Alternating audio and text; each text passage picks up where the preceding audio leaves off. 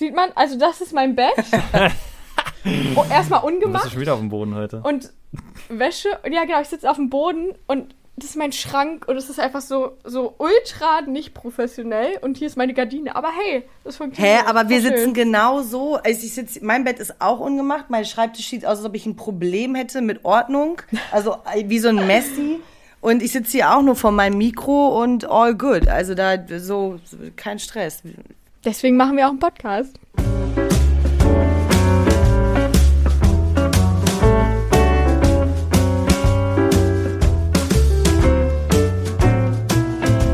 Herzlich willkommen einer neuen Folge am Bildungsbuffet und heute mit einer ganz besonderen Folge, denn wir sind zurück aus der Ferienpause, die wir uns mal wieder gegönnt haben. Und wie angekündigt sind wir heute nicht alleine, aber erstmal ein herzlich willkommen wieder von mir, von Dominik. Ja, hallo, auch von mir herzlich willkommen. Und auch natürlich an unseren Gast ein herzlich, äh, ein herzlich willkommen, ja. Ein herzliches Willkommen. Fängt schon wieder gut an. Ja, Ferien waren Jetzt haben wir schon so viel angekündigt. Ähm, heute haben wir ein ganz besonderes Thema auf dem Bildungsbuffet-Tisch.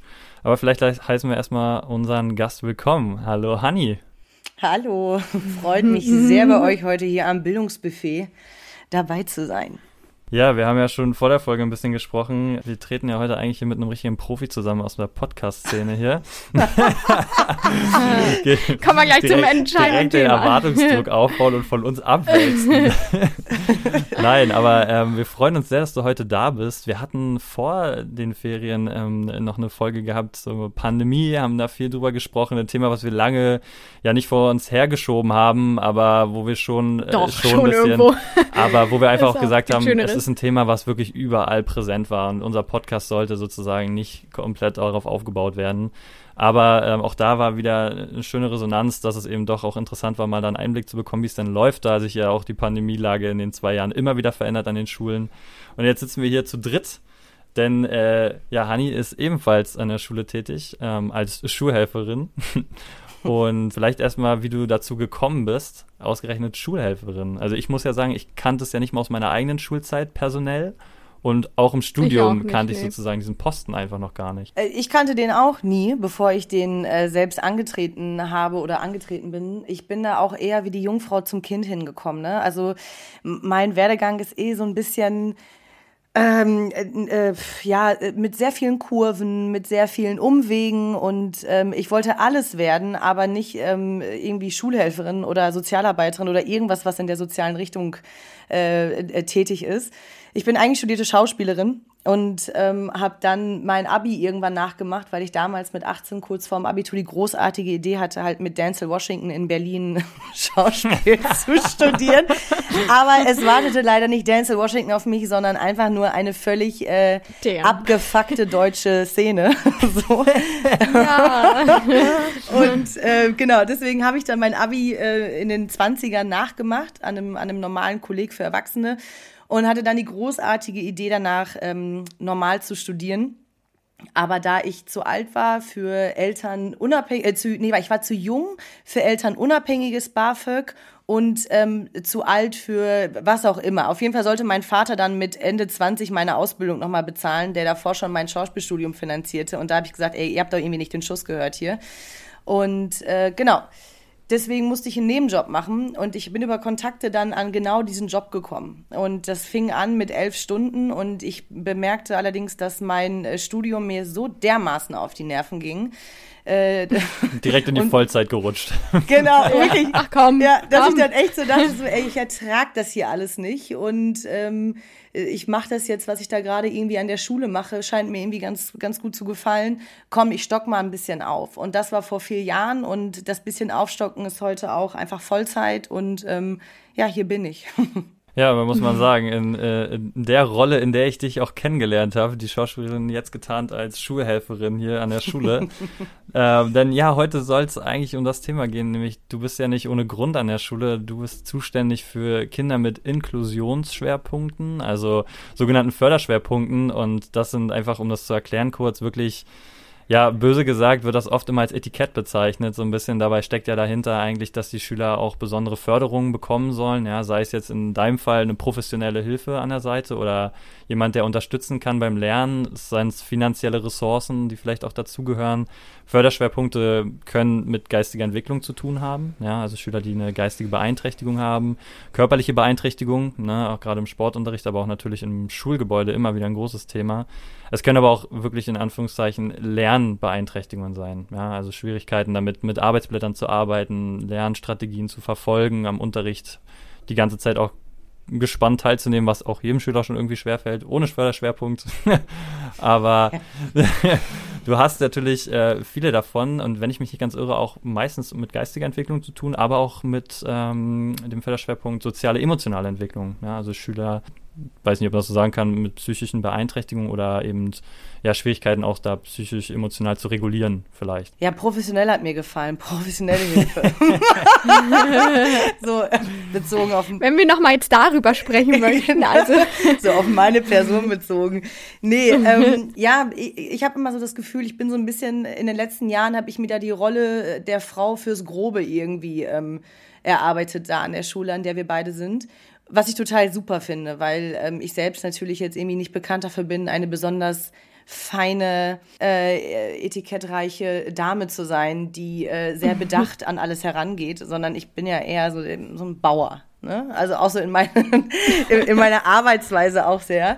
Also ich bin schon sehr emotional, aber ich ähm, habe ähm, verstärkt jetzt dieses Jahr tatsächlich, wie du sagtest, mit Kindern und Jugendlichen zu tun, die den Förderschwerpunkt MSOTS haben, also emotional sozial sagt man gestört eigentlich dahinter noch, frage ich mich gerade. Du darfst es, wir wahrscheinlich nicht.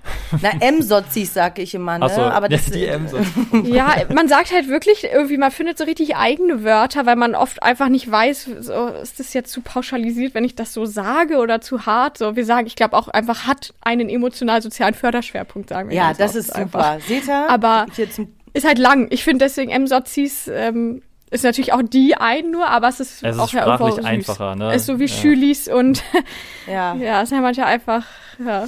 Ja, und wir haben uns ja kennengelernt, Dominik, da warst du ja äh, Praxissemestler, oder? Bei uns an der da Schule. Da war ich Praxissemestler, ja. Genau, und da bist du ja in unsere Klasse reingekommen, in der ich äh, quasi meinen mein, mein Job dort also angefangen habe und ja dann auch äh, drei Jahre dann durchgezogen habe, bis ich dann, bis das Schuljahr jetzt wechselte und die Kiddies von der 10. zur 11. Klasse gewechselt haben. Da hört ja dann die Begleitung als Schulhelferin auf. In der Regel gehen auch dann die Kinder, die einen inklusiven Förderschwerpunkt haben, äh, in eine andere Schulform über. Und ähm, da hatte ich ja Kinder, die den Förderschwerpunkt geistige Entwicklung hatten und Lernen. Da warst du ja hautnah mit dabei und eben den Rest der Bande, wie ich immer sage, ne? so, den Rest der Klasse. Weil auch wenn man da als Schulhelferin eingesetzt ist für die Kiddies natürlich, die da die besondere Unterstützung brauchen, ist man ja trotzdem oder nicht Mann, bin ich ja dann trotzdem immer auch die Ansprechpartnerin auch für die anderen Kids gewesen, wenn es irgendwas ganz Wichtiges gab. So, so ja. Und das, das ist meine Rolle. Darf ich da mal kurz fragen? Du hast ja vorhin gesagt, von wegen Gero, also das brauche ich jetzt tatsächlich für mein Verständnis, mhm. weil an meiner Schule, wir haben zwei SozialarbeiterInnen, sag ich jetzt mal so, teilt ihr euch dann auf die Klassen auf? Oder weil du meintest, du bist eher so fürs Grobe, also guckt ihr dann auch, wo passt ihr gut hin? Zu welchen Gruppen? Ja, also es ist, ich, ich, um da, ich glaube, unsere Schule macht es schon irgendwie sehr speziell, habe ich manchmal so das Gefühl, weil ich natürlich von Kolleginnen irgendwie immer auch andere Modelle höre. Und mhm. auch hier, ich will mich da immer gar nicht so rausnehmen, aber ich mache schon immer sehr mein eigenes Ding. Und äh, mich interessiert auch ganz oft nicht, was ich, also wie meine Stellenbeschreibung ist, so, was ich zu tun mhm. habe und wie ich das zu tun habe. Ich mache das sehr aus dem Bauch heraus und ähm, habe mir da, hab mir da, ich habe mir eine gewisse Position da an der Schule erarbeitet, die ich, ähm, die ich einfach so, der ich so, der ich so nachgehe. Also auf einem, Pro also da kann man dann wirklich sagen, auf einem professionellen Level natürlich, ne. Also ich bin da nicht irgendwie, ich hänge da nicht den ganzen Tag Kaffee saufend, rauchend in der Ecke rum. So. Wenn ihr was habt, hier bin ich. Genau, aber also und genau.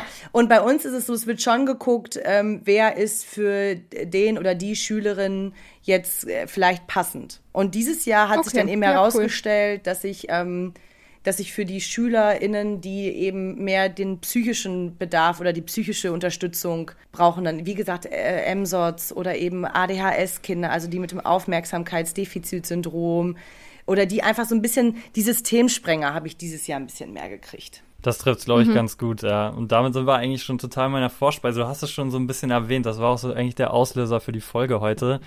Denn eigentlich so gerade meine Passion oder beziehungsweise mein Anliegen für Inklusion hat sich eigentlich erst durch dich entwickelt. Ja, das war für mich eine der ja, prägendsten Ja, ich habe viele Erinnerungen. Geschichten von ja, dir gehört. auf jeden Fall. Aber es ist meine, das war meine prägendste Erinnerung. Ja, und deswegen vielleicht kurz zu unserer Vorspeise, ähm, nämlich der Grund eigentlich, warum wir heute hier darüber sprechen auch. Ich bin damals in deine Klasse gekommen, beziehungsweise die Klasse, wo du die Kinder betreut hast, was eine neunte Klasse war.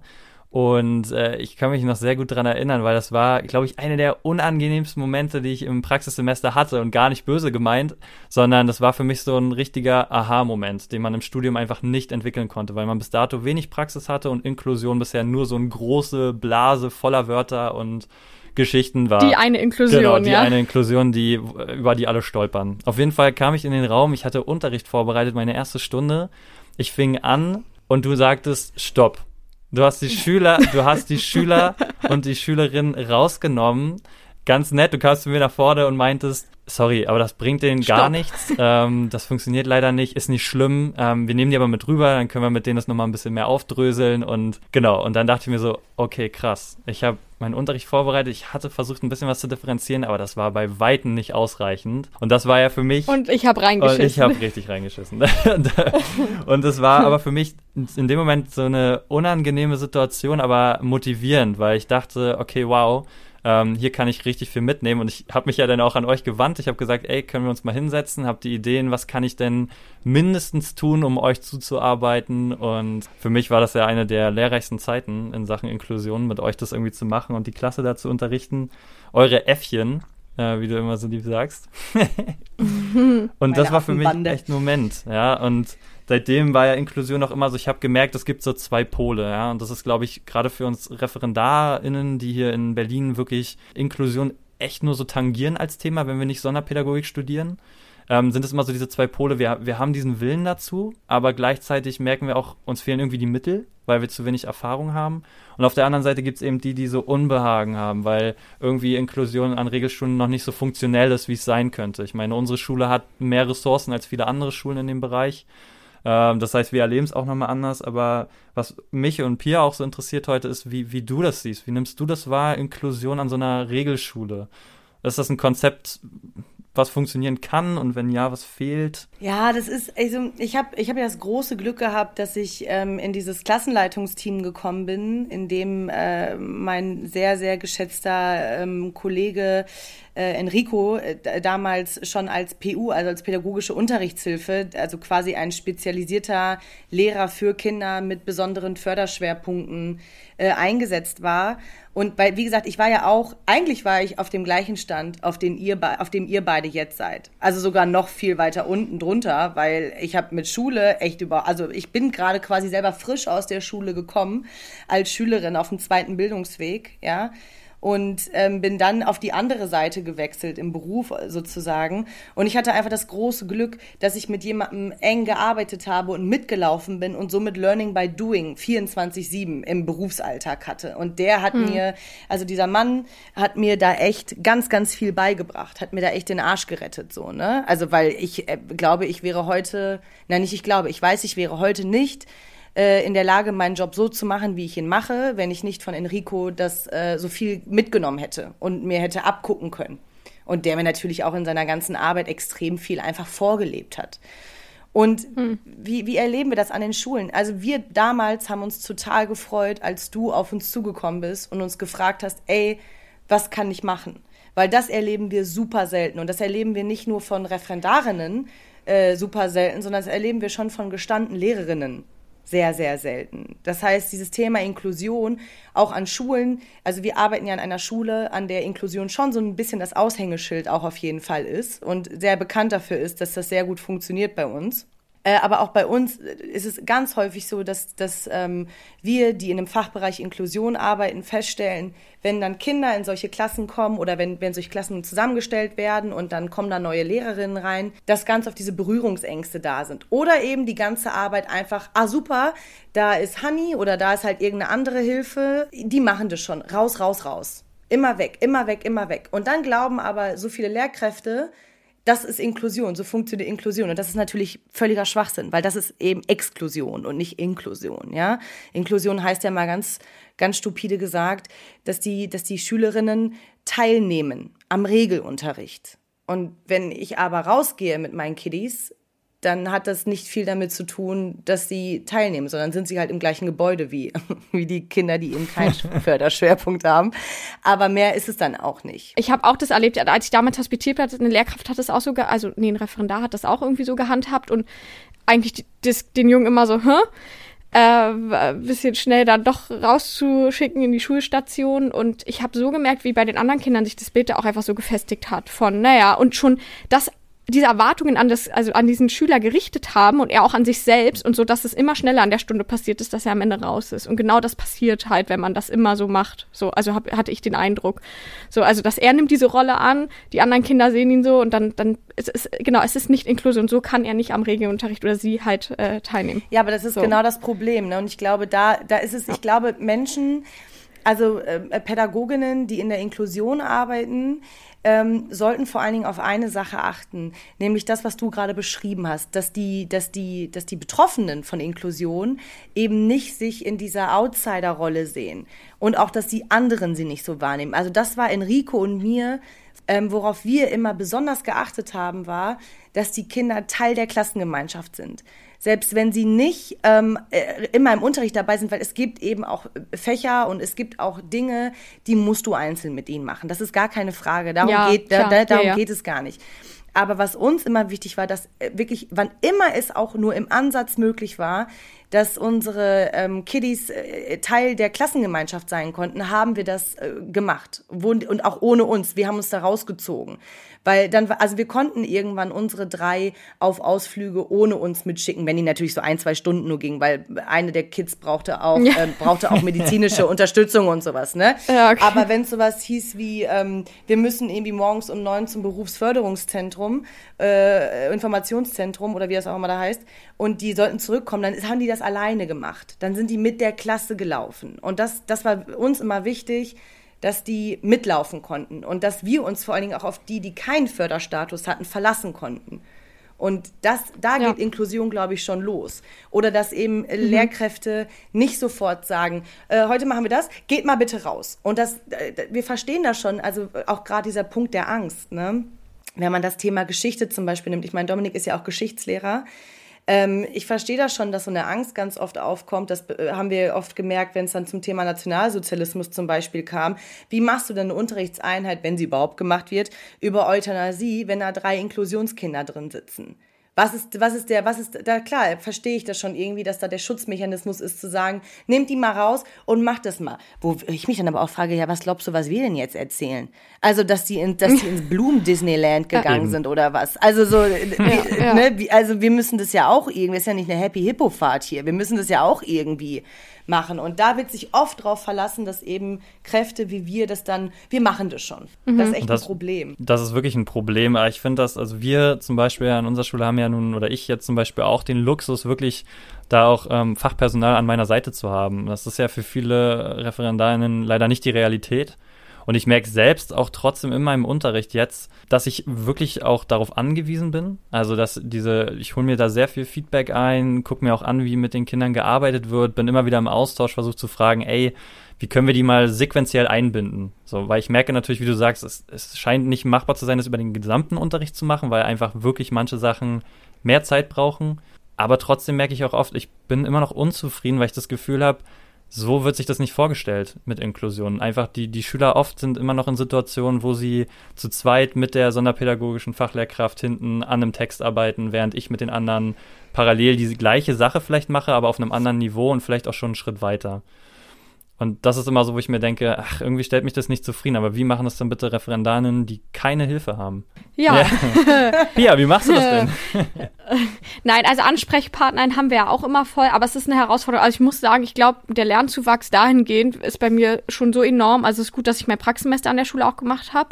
Da war ich schon irgendwo wie darauf vorbereitet, aber ich habe so viel gelernt zum Thema Geduld und die Kinder so zu sehen, wie sie sind. Und was man aber auch merkt, ich finde, irgendwann, wenn die doch, wenn man dafür sorgt, dass sie viel auch gemeinsam machen und einen ganz guten Klassenhalt, sozusagen, Zusammenhalt haben, dann verstehen die anderen Kinder auch, selbst wenn ich mal jetzt dem einen Jungen erlauben muss, doch noch zu stehen und sich zu bewegen. Die erlauben das dann halt. Das ist okay. So, dann hat er, dann gibt's mal Momente, wo man sagt, okay, kriegt jetzt nicht eine extra Rolle, aber darf das mal so machen und die anderen nicht oder kann da mal jetzt so nicht mitmachen. Aber wenn sich das halt, wenn das so einfach begründet ist und passt und irgendwo so transparent, dass es alle verstehen und keiner sich ungerecht behandelt fühlt, dann funktioniert das auch. Und jetzt äh, ist nicht immer leicht, die Waage zu finden, so und zu wissen, was geht und was nicht. Da, da lerne ich sowieso auch noch viel.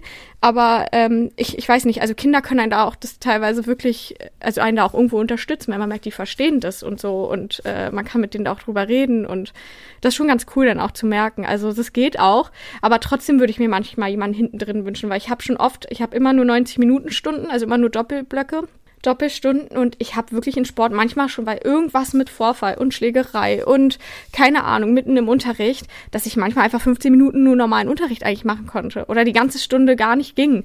Finde ich am Ende nicht so schlimm, dann thematisiere ich lieber mal was mit denen und sorge dafür, dass beim nächsten Mal nicht so ist. Aber es ist halt gerade im Referendariat halt eine Herausforderung, wo es irgendwie darum geht, auch deinen Plan so durchzuziehen, so damit du am Ende irgendwann in der Stunde das und das zeigen kannst. So, und das ist schon äh, eine Herausforderung und da glaube ich halt auch, dass einfach ein Ressourcenproblem ist. Wir bräuchten viel mehr SchulhelferInnen an Schulen und keine Ahnung, Doppelsteckungen hier und da. Also das ist halt einfach ein Problem. Ja, das und ich glaube, was euch Jungreferendaren äh, genommen, wer äh, genommen werden muss, ist vor allen Dingen die Angst. Die Angst davor, mit solchen Kiddies ähm, zu arbeiten, mit denen zusammen zu sein das erlebe ich halt ganz oft und also das erlebe ich auch bei, bei äh, gestandenen äh, Lehrkräften schon, habe ich ja schon mal gesagt, aber gerade das wird halt so ein Riesenthema und auch ich habe irgendwie, ich habe da vor vier Jahren an dieser Riesenschule angefangen zu arbeiten und bin da rein und dachte nur so, okay, fressen oder gefressen werden. Also so blöd das jetzt auch klingt, ne?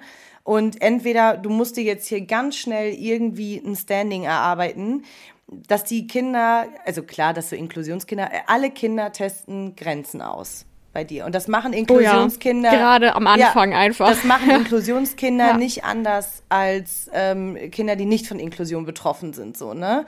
Und also natürlich ist es irgendwie einfacher zu jemandem, der den Förderstatus geistige Entwicklung hat, irgendwie eine Vertrauensbasis, finde ich, erstmal aufzubauen, weil es sehr, du bist sehr eng die ganze Zeit und es ist vielleicht, ich finde, das ist ein bisschen natürlicher alles. Und die, äh, ich glaube, viele würden mir jetzt widersprechen, dass es da gerade schwierig ist. Ich hatte immer so das Gefühl, nee, ich finde es überhaupt nicht schwierig, weil man das sehr, sehr sanft und sehr spielerisch so eine Vertrauensbasis aufbauen kann. Mit kommen wir, guck mal und hast du nicht gesehen.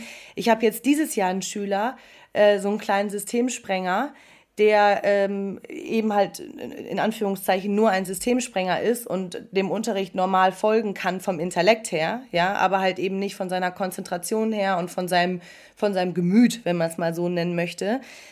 Und da war die Beziehungsarbeit eine deutlich schwierigere. Also bis wir da hinkommen konnten, dass wir überhaupt im Unterricht gemeinsam sitzen äh, können und arbeiten können, da brauchte es schon zwei, drei Monate Vorlauf. Und zwar immer mit so einzelnen Stunden. Und er musste auch mitbekommen, wie Schüler zum Beispiel aus meiner alten Klasse, die Dominik auch kennt, auf mich zukamen auf dem Schulhof. Also das war wirklich so eine, so eine Mini- Mini-Makro-Nano-Arbeit irgendwie, an den ranzukommen. Der, der, hat, der hat das wahrgenommen, wenn Schüler auf dem Flur mich nett begrüßt haben, auf dem Schulhof mir irgendwelche Sprüche gedrückt haben und sowas. Das hat er alles wahrgenommen. Und ich glaube, erst dann irgendwann hat er gemerkt, okay, die Alte ist gar nicht so scheiße. Ich glaube, ich kann der irgendwie vertrauen. Ich glaube, mit der komme ich klar. Und das ist, glaube ich, das Ding. Und dazu fehlen natürlich Referendaren und auch äh, ähm, Lehrkräften die Zeit einfach. Weil das ist natürlich mein großes Privileg. Ich bin weder an einen Rahmenlehrplan gebunden, noch an irgendwelche Benotungen gebunden oder sonst irgendwas. Ne? Ich renne da den ganzen Tag rum, bin in den einzelnen Fächern und kann mich auf jede Situation neu einlassen. Das ist so ein Gamechanger, wirklich. Das verändert halt vieles, ne? Das ist halt so eine Grenze bei uns. Also auf eine Art, wir können auch viel Beziehungsarbeit leisten und man muss sich die Zeit dafür auch nehmen, weil also da merkt man, das hat bei mir auch gefühlt mit meinen Klassen so auch, würde ich sagen, zwei Monate gebraucht und auf einmal floatet es fast so. Ich musste irgendwie nicht mehr laut sein. Die haben mal in meinem Blicken erkannt, so, ah ja, und dann haben die das auch gern gemacht. Die konnten zu mir kommen, wenn was ist. Wir konnten, hatten einfach eine ganz andere Ebene, um zu reden. Und sie, wir haben uns aneinander gewöhnt, aber trotzdem, genau, dann gibt es dann irgendwo wieder diese Grenze mit, ja, wir so, ihr müsst das aber auch irgendwie lernen und ihr müsst das machen und wir müssen jetzt hier und, und ja, das ist halt zum Teil frustrierend, weil der Spagat dazwischen einfach sehr schwer ist, wenn man nicht an so einer, also an so einer, ich will nicht sagen Snobby-Schule, aber irgendeinem so Elite-Gymnasium irgendwo anders in Berlin oder so, da, da kannst du dich halt straight auf deinen Unterricht konzentrieren. So, da hast du mal jemand, der kurz quatscht und dann sagst du, pst, so, ähm, aber wir müssen da halt einfach ein bisschen anders jonglieren. Du sagst, halt einfach Hanni schreit einmal quer durch den Raum. ja, genau. Das ist halt das mein. Halsmaul, ja, ey. Genau das. Genau das sage ich. Halsmaul oder ähm, ist jetzt gut oder ich rasse gleich aus oder was auch immer. Und ähm, das wissen die auch irgendwann von mir. Ne? Also wie gesagt, das Schönste war, als ich mit meinem jetzigen ähm, Schatz sozusagen äh, bei der Schulleitung saß und es dann hieß, okay, ab jetzt geht's los, dass ähm, Hanni, ich werde ja auch nur geduzt. Also ich habe mir jemand abgewöhnt angewöhnt, mich da sitzen zu lassen, weil ich immer dachte, ey, komm, der Zoro ist eh abgefahren, irgendwann duzen die mich eh, alle fangen wir direkt mit dem Du an. Und ich saß äh, mit ihm da bei der Schulleitung. Dann habe ich nur irgendwann so zu ihm gesagt, also ja, ich will auch, dass Hanni jetzt dabei ist. Und habe ich ihn angeguckt und meinte, dir ist aber klar, dass ich, wenn ich mit dir im Unterricht sitze, das ist anders als die paar schönen Stunden, die wir uns jetzt in der Woche machen können, wo wir irgendwie Sport, Musik, Hasse nicht gesehen machen können. Ne? Und dann guckt er mich an und sagt so, ja, ja, ich habe von der Schulleitung, ich habe schon gehört, dass du im Unterricht richtig scheiße sein kannst. und, ich, und ich sag zu ihm, ich so, dann ist ja gut, dann ist ja alles gut so, ne? Und äh, das ist so, das ist halt das Ding. Ich habe auch diesen Spagat, aber auf einer ganz anderen Ebene natürlich. Und mir ist es am Ende des Tages, ist es mir wirklich egal, ob sie ihre Hausaufgaben machen oder nicht oder ob sie gute Noten schreiben. Ich habe auch eh immer eher so den Anspruch an an alle Kinder übrigens und nicht nur an die Inklusionskinder, dass die irgendwie alle mit einem guten Herzen, so, so kitschig das auch klingt, ne, aber die sollen mit einem guten Herzen durch die Welt gehen und sollen irgendwie für sich und andere einstehen. Alles andere ist mir egal. Und ich weiß natürlich, dass das einer Lehrkraft, die jetzt gerne eine Arbeit nächste Woche schreiben würde, nicht egal ist. Und das, den Druck habe ich nicht so. Aber was mich noch interessieren würde, weil wir jetzt viel auch aus unserer Perspektive gesprochen haben, du hast ja diesen nahen Zugang zu den Schülern und ich glaube, ihr habt auch ausgelagerte Stunden teilweise, wo ihr nur mit den Schülern auch verbringt. Und was mich als Lehrkraft auch schon immer interessiert hat oder auch als im Referendariat jetzt, äußern sich die Schüler denn dazu? Also weil du meinst, es gibt so diese Berührungsängste, wie, wie nehmen die Schüler das wahr, dann in diesen Regelklassen zu sein und, und mit uns dann zu arbeiten? Na, es kommt da auch immer auf den Förderstatus an natürlich. Ne? Also es gibt natürlich ähm, äh, Kiddies, die das nicht ganz, äh, die das nicht ganz begreifen, was da wirklich passiert. Und also ich möchte mal äh, die vage These aufstellen, so stärker die geistige Beeinträchtigung ausgeprägt ist, desto unklarer ist es auch. Und desto klarer ist natürlich eher, dass wir ganz nah dran sind und wir sind so die, wir sind so das Zentrum der Kids, ne? Und alles, was drumherum passiert, ist erstmal egal. Und es wird erstmal geguckt, wie wir reagieren. Das heißt, ähm, was macht denn jetzt Honey? Und wenn, wenn die ein gutes Gefühl, also wenn, wenn, wenn die sehen, wir haben einen guten Draht zu einem Referendar oder wir haben einen guten Draht zu einer Lehrkraft, dann haben die Kinder das auch automatisch. So, das ist irgendwie sehr, das ist halt diese enge Bindung, die man dann hat, ne? Diese sehr, also diese Kinder verlassen sich sehr auf, auf einen, wenn sie ein gutes Gefühl bei denen haben. Bei den anderen Kindern, die das vielleicht stärker, die ihre Emotionen oder beziehungsweise die ihre Gedanken stärker ähm, verbalisieren können, ist es schon so, dass wir oft auch erleben, dass sie die Lehrkräfte dann zum Teil nicht ernst nehmen. Dass sie das schon schnallen, dass sie dann sagen, ja gut, aber der redet ja gar nicht mit mir oder die redet ja gar nicht mit mir, die Lehrerin, ne? Ähm, oder was will die mir denn beibringen? Und am Ende des Tages sitze ich ja eh mit euch hier mein Systemsprenger jetzt, der ist überhaupt nicht blöd. Der rallt natürlich, dass er irgendwie, wenn er Quatsch macht, nach zehn Minuten mit mir rausgeschmissen wird in der Doppelstunde. dann wird er mit mir rausgeschmissen. Dann knallt der die Aufgaben, die für zwei Stunden gedacht waren, innerhalb von 30 Minuten runter. Und dann guckt er mich an und sagt zu mir, so, und jetzt können wir Musik machen. Und ich gucke ihn an und sage, ja, nee, eigentlich nicht. Und dann, äh, ja, dann kann ich gehen. Ich sage, nee, natürlich nicht, ich habe eine Aufsichtspflicht, ne? Ja, aber was soll ich dann 60 Minuten mit ihm noch machen? Und er hat die Aufgaben ja auch fertig gemacht. So, und ich bin halt eben keine Lehrerin. Natürlich mache ich dann mit ihm Musik. Aber das meine ich, die sind nicht blöd. Die sind nicht blöd. Und das wird ganz oft unterschätzt natürlich. Ne? Und das ist tatsächlich egal, welcher Förderstatus das ist. Das haben wir bei allen. Und das ist ja auch ein Hintergrund dieser großen Kritik an dieser Etikettierung. Ne? Man, man sieht diesen Förderstatus oder man weiß, dieses Kind hat den Förderstatus und damit ist es für manche ohne Unterstellung jetzt, aber halt eine andere Person. Ne? Also, ja. Und das, automatisch nimmt man eine andere Ebene ein. Und ich glaube, das ist auch sehr schwierig zu finden, also da seine Balance zu finden, ne? zwischen diesem, okay, er braucht aber auch diese Förderung, aber wir sind hier in einem ganz normalen menschlichen Kontext, alle gleich. Und das ist der Punkt. Ja, und auch nicht nur das, da haben wir vorhin, glaube ich, habe ich das Code schon mal angerissen, weil mich das irgendwie so, also ich hatte jetzt die ganze Zeit im Kopf, dass es gibt so die einzelnen Förder, Plural ist Stati? Status. Statusi? Statussen. Statusse? Nee, genau. Weiß ich, habe ich mir extra, das ist ein Wort, auf was ich mich spezifisch für so einen Eignungstest, den ich vor kurzem Mathe vorbereitet habe. Der Plural von Status ist Status. Okay, also äh, verschiedene Förderstatus. Oh Gott, ja, gut. Ähm, aber, also es gibt verschiedene, aber auch ja nicht unglaublich viele. Aber ich merke trotzdem, gibt es auch so Handreichungen vom Siebutz und hier und da, wo so ein bisschen drin steht, wie man vielleicht so, was man so machen kann. Das sind auch richtig gute äh, irgendwie Impulse und da sind auch gute Ideen dabei, ähm, hilfreiche. Da stecken ja auch Leute dahinter, die schon auch Ahnung haben. Aber ich merke trotzdem immer, wie das doch auch noch viel differenzierter betrachtet werden muss und noch so wie so ein Riesenspektrum ist. Also M-Sozis sind eigentlich alle so und so, äh, sondern das ist auch nochmal so unterschiedlich. Und da ist ja auch wieder, da stecken ja immer eigene Personen hinter. Und du musst dich auf dieses Kind so einlassen, wie es ist und erstmal kennenlernen, eine Beziehung zu aufbauen, zuhören, mit dem Kind reden, um überhaupt, glaube ich, erstmal zu wissen, okay, was hilft, was kann ich machen und so. Da steckt, also es ist ja einfach so, man kann das ja auch nicht so labeln mit, ja, im Satz heißt, da mache ich das perfekt und so. Es ist echt. Ja, vor, und deswegen was ist, ja, eine Vorbereitung, da, da macht Zeit. Also man kann kaum sagen, man muss sich, glaube ich, wir müssen sensibilisiert sein dafür, aber du musst dich in dem Moment dann trotzdem immer darauf einlassen, auf die neue Situation. Ja, und was ist bitte auch MSOTS für ein Status, ne? Also ich wäre der Vorzeige ja, MSOTS ja. gewesen in meiner Schulzeit. Ist so. Wir Sorry. Sind ein bisschen MSOTS. Ist so. ja, und ich äh, finde auch, jedes Kind in der Pubertät hat einen Förderstatus für mich, ne? Das heißt, diese 27 Kinder, sowieso. die da sitzen, sitzen, haben alle einen an der Klatsche. Egal, egal in welche Richtung das ja. geht, so, ne? Und ähm, das, das meine ich, diese Angst nehmen. Und auch zum Beispiel, ich, das meine ich, ich bin, ich bin nicht professionell. Das weiß ich auch, weil ich bin die Letzte, die nach Handreichungen, nach Theorien, nach sonst, nach irgendwelchen äh, Büchern, sonst irgendwas arbeitet. Ich arbeite sowas von intuitiv. Also das, ich, und ich studiere ja auch gerade berufsbegleitend soziale Arbeit und habe das ja vorhin schon gesagt. Das ist, ich mache das nicht, weil ich darauf Bock habe und weil das meine Leidenschaft ist. Ich mache das, damit mein Gehalt stimmt, ne? So, weil, ja, ist so. Sorry, das muss man auch einfach mal so sagen. Alles, was ich ja. da lerne in diesem Studium, nervt mich gerade nur, weil ich finde, das wird alles so äh, in Theorien umgewandelt und alles ist so verkopft und alles ist auf so einem Akademikerniveau, wo ich immer denke, das sind, äh, das sind Menschen, ja, das ist ja, soziale Arbeit ist ja viel größer als jetzt Schule, aber das sind Menschen. Und wenn ich mich als Mensch dazu entscheide, mit Menschen zu arbeiten, dann muss ich bereit sein, jeden Tag mich aufs Neue einzulassen. Und zwar auf jede nur denkbare Situation.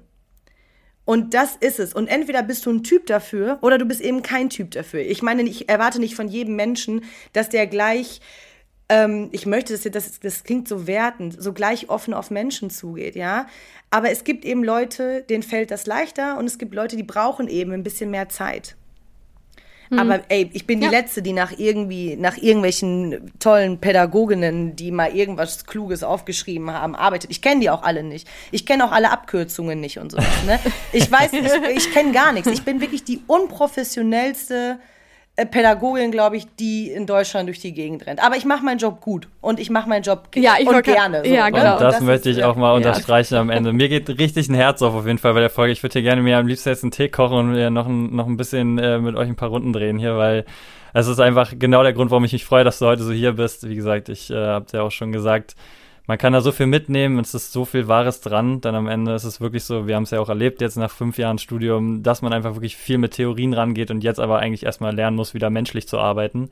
Und das einfach wirklich kollidiert miteinander. Aber es beruhigt mich gerade zu hören, dass du da so von sprichst, dass das so dein Hauptkern ist, also dein, oder sozusagen nicht, nicht doch Hauptberuf ja gerade sozusagen, dieses krass pädagogische. Wir haben ja auch noch dieses didaktische, mhm. heißt, ich muss mein Fach unterrichten, den beibringen, weil manchmal denke ich so, ich habe das Gefühl, gar nicht darauf vorbereitet zu sein und dann ist man irgendwie im Unterricht und manchmal denke ich, boah, ich handle halt auch viel intuitiv. Ich tausche mich mit Kolleginnen aus, die die Klasse auch haben, damit man so ein Gefühl bekommt und so, ne?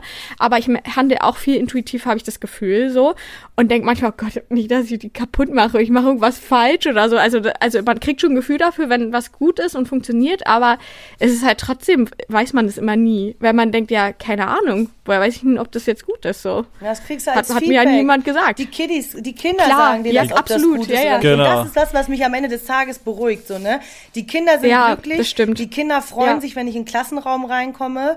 Und egal, ob sie einen Förderschwerpunkt haben oder keinen, ich werde da irgendwie jeden Tag äh, ganz toll begrüßt und die freuen sich alle und kommen mit den tollsten und wichtigsten Dingen und privatesten Dingen zu mir, wo ich immer denke, okay, du bist vielleicht jetzt hier Läuft nicht die nicht Studierte. Ja, genau, du bist hier nicht irgendwie die Studierte, du hast keinen Master gemacht, du bist hier irgendwie auch der Bauer und ja, du siehst auch eigentlich aus wie die, weil du kommst auch in Jogginghose zur Schule und riechst auch noch sehr stark nach Kaffee aus dem Mund und äh, so, ne? Und hast dir gerade noch einen Filter von einer Schülerin unten geschnort, damit du deine Zigarette drehen kannst.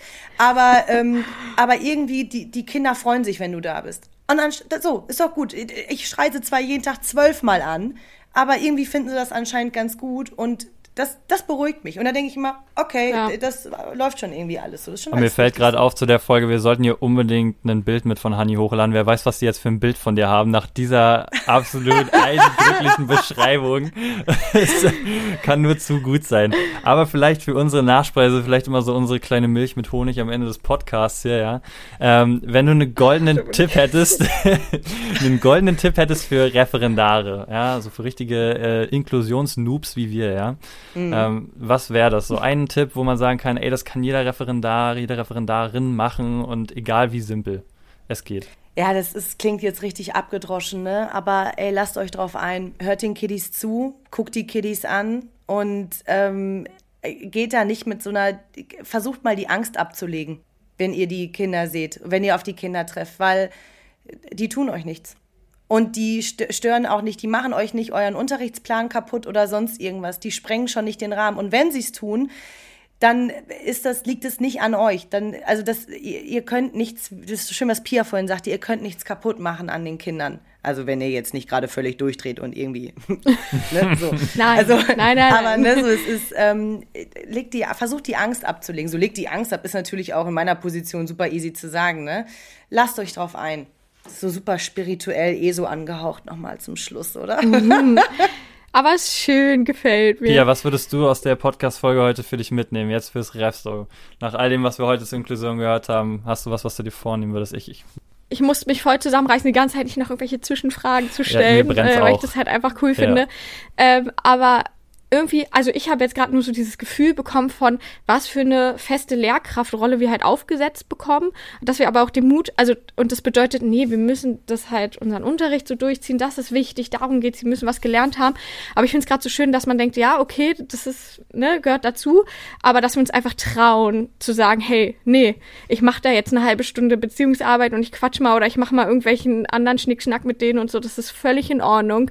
Da kann ich auch investieren, da muss ich investieren, damit ich irgendwann an so einem Punkt bin und äh, mich wieder vielleicht mehr auf meinen Unterricht konzentrieren zu können. Ja, darf ich da mal kurz reingrätschen? Und das soll gar nicht, das ist gar nicht gegen einzelne Personen, aber ey, jetzt mal ganz ehrlich, genau, ich finde Beziehungsarbeit an vielen Stellen wesentlich wichtiger, weil am Ende des Tages vergessen die Kids eh die Hälfte die im Unterricht. Also so, so blöd das auch klingt, ja, aber es ist. Ja, was, natürlich, Was nehmen sie? absolut, Also ja. ist ja nicht so, als ob sie eine Stunde dann irgendwie was lernen und dann gehen sie für den Rest ihres Lebens mit diesem Wissen da raus. Sondern ich glaube, Ja. ich, ich finde, Schule muss ein Safe Place sein, an dem vor allen Dingen primär Normen und Werte vermittelt werden. Und wir als Erwachsene, und die sind wir, leider, haben immer ein Vorbild zu sein. Immer. Auf allen Ebenen. Sowohl wie man mit Menschen umgeht, was man sagt, Haltung beziehen, Haltung zeigen, zu, zu einem stehen, Loyalität, sowas. Das ist wichtig. Und ja, dann wissen sie halt nicht, wie man eine Tangente berechnet. Scheiß doch drauf. Also ich weiß es auch nicht, übrigens. Äh, Ja, ich auch nicht. Äh, aber nee, ich finde es halt einfach gut zu hören, weil tatsächlich, oder sagen wir es so, das ist mir jetzt einfach bewusst geworden, dass das im Studium einfach nie so thematisiert wird, da nicht schon diese, den Mut zu haben, beziehungsweise, und ich fühle mich eigentlich, weil ich da auf Wert drauf lege in Beziehungsarbeit und mal auch lockerer bin und mal irgendwas nicht so eng sehe, aber oft ein schlechtes Gewissen dann irgendwo habe und mich frage, ob ich zu Larifari bin, ob ich zu was auch immer bin, einfach doch zu nett oder hier und da zu locker, zu humorvoll mit denen.